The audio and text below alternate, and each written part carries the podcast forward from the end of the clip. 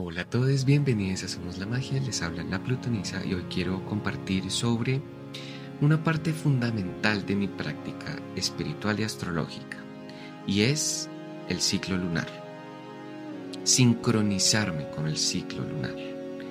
Si de pronto apenas estás explorando este tema en astrología, estás apenas como desarrollando un interés en conocer el lenguaje de los astros, pues empieza por el ciclo lunar de verdad es, es la forma más fácil de entenderlo, de entender los ciclos planetarios y de también comprender realmente para qué sirve la astrología. Entonces, quiero empezar diciendo que amo la luna. Yo de verdad estoy completamente enamorado de la luna. Para mí el ciclo de la luna es mi religión. Porque gracias a esto he traído muchas cosas a, a mi vida que son cosas de valor y tengo mucho agradecimiento em, al cielo por permitirme conocer esto. Quiero empezar aquí dando las gracias al cielo, a la luna. Y pues por supuesto hago esto con un espíritu de, compartir lo que ha sido mi experiencia. Entonces, un breve comentario sobre la luna. La Tierra, todo lo que pasa en la Tierra, eh, de alguna otra forma fue aprobado, entre comillas, por la luna. Piense que la luna es el único astro que gira alrededor de la Tierra, ningún otro lo hace. Entonces toda la influencia, la energía, la vibración de los astros tiene que pasar por la luna, la órbita de la luna, para que nos afecte aquí en la Tierra.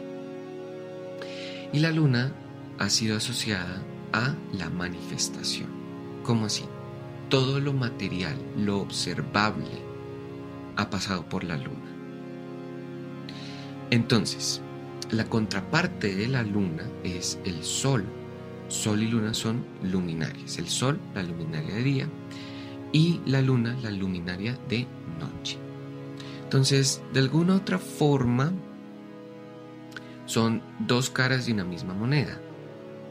La cara del sol es la, la parte de la moneda que es conciencia, es inmaterial, si la energía del sol tiene algo de inmaterialidad.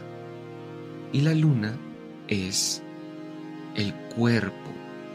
La luna es lo observable, lo físico. ¿sí? Entonces, por ejemplo, en nuestra carta astral, nuestro sol habla de nuestra conciencia y nuestra luna habla sobre nuestra corporalidad. ¿Vale? Entonces, em, eso. Ahora, Dado que la luna rige todos estos procesos de manifestación, pues el ciclo lunar es la forma más efectiva, fácil, eh, concreta para atraer cosas a nuestra vida. Entonces veamos brevemente cómo es el ciclo lunar. El ciclo lunar empieza en la luna nueva, que es cuando la luna se une al sol. Esos días de luna nueva, la luna no se ve. Todo planeta que esté muy cerquita al sol deja de verse. Porque el sol acapara, ustedes saben que el sol le encanta llamar la atención, es como nadie brilla como yo. Entonces, si un planeta está muy cerquita al sol, no se va a ver. El sol como que absorbe su campo visual. Desde la Tierra aquí, solo vemos los rayos del sol y ya. Entonces, eso es la luna nueva. Y eso también es importante tenerlo en cuenta porque manifestar con la luna es igualito a sembrar una semilla. Entonces, cuando yo planto la semilla, le echo tierra, dejo de verla, ¿cierto? Yo dejo de ver la semilla. Y eso es muy importante cuando tú manifiestes, cuando tú intenciones, planta la semilla y suelta confía. ¿Sí? Eso es energía femenina.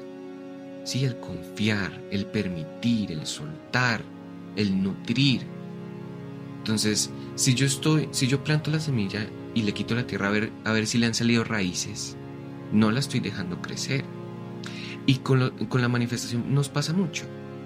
Ah, no, yo intencioné esto hace un mes y no veo ningún resultado, entonces voy a volver a hacer un ritual, voy a volver a hacer esto, voy a hacer una lectura de cartas porque quiero saber qué está pasando.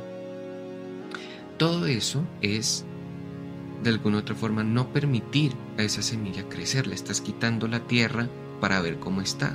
Y no, para manifestar es necesario eso, confiar, soltar. Manifestar realmente es la combinación de energía masculina y energía femenina.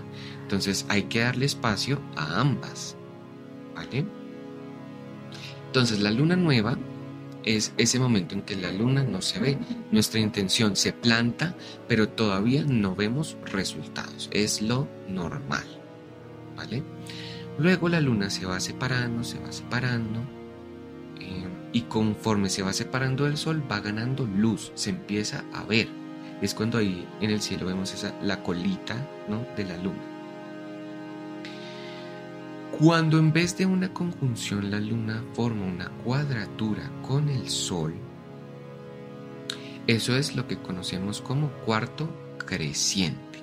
Va creciendo, la luz de la luna va creciendo, se va haciendo visible.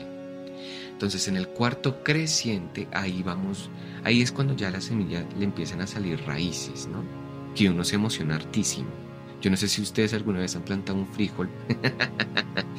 en el colegio y que y el cuarto menguante es cuando al frijolito le, le, sale la primera el primer bracito sí como la primera raíz y uno es como ay sí entonces ahí uno se da cuenta si tiene que poner más agua menos agua más luz menos luz las cuadraturas son aspectos de movimiento de edición de cambio de bueno vamos a ver cómo esto puede seguir creciendo sí porque luego del, cuarto creciente, pues la luna sigue creciendo. ¿Sí? La luna sigue ganando luz, luz, luz, luz, hasta que llega al, a la oposición del Sol, que es la luna llena. Todo lo que se opone al Sol gana luz. Todo planeta opuesto al Sol tiene mucha luz, se ve, porque está al frente del reflector, está al frente de la luz. Entonces la luna nueva es como si estuviéramos contra luz, la luna llena es cuando estamos al frente de la luz. Entonces ese es el momento de qué? Del florecimiento.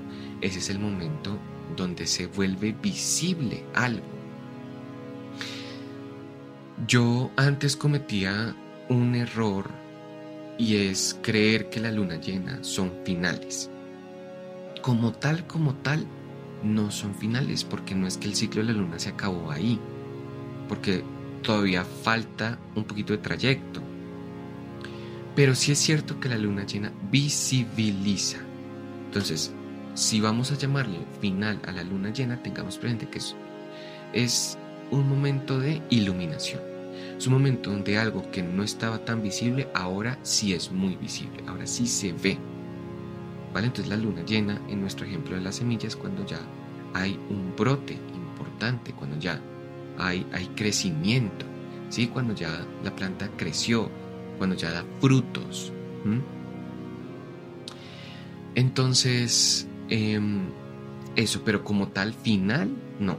Lo que pasa es que si se visibiliza algo, entonces muchas veces cuando se visibilizan cosas, las terminamos. Eso es diferente. Pero lo que quiero decir es que luego la luna llena hay mucho más recorrido. Entonces, luego de que ya está completamente visible la luna y es cuando está más fuerte, más poderosa, más... La luna llena es el sol de la noche. Entonces, en luna llena, todo lo lunar se intensifica, las emociones, la marea. Em, las noches de luna llena son buenísimas para, para leer cartas. ¿saben? Como para todas las mancias porque todo está más claro. Bien.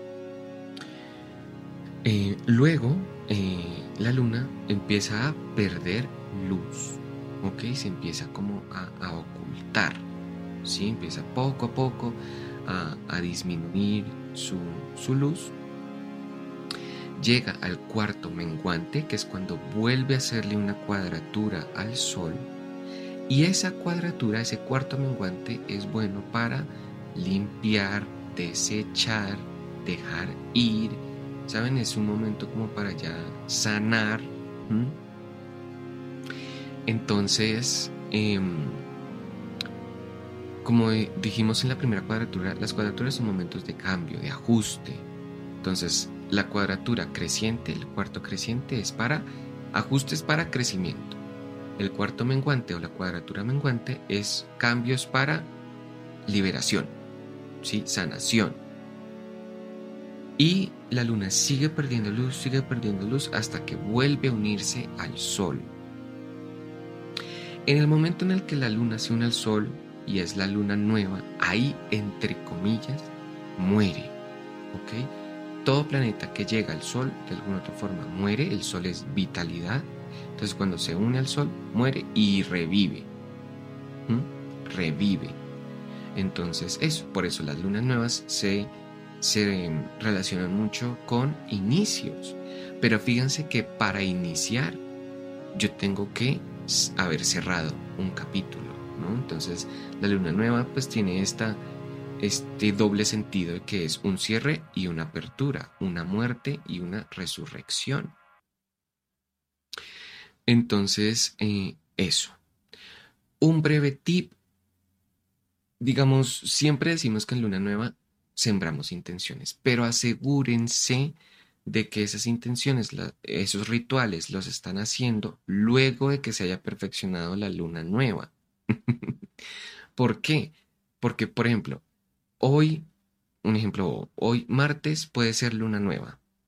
Entonces son las 8 de la mañana y me hago mi ritual y así. Pero, ¿qué pasa si la luna se perfecciona ese mismo día, pero a las 5 de la tarde?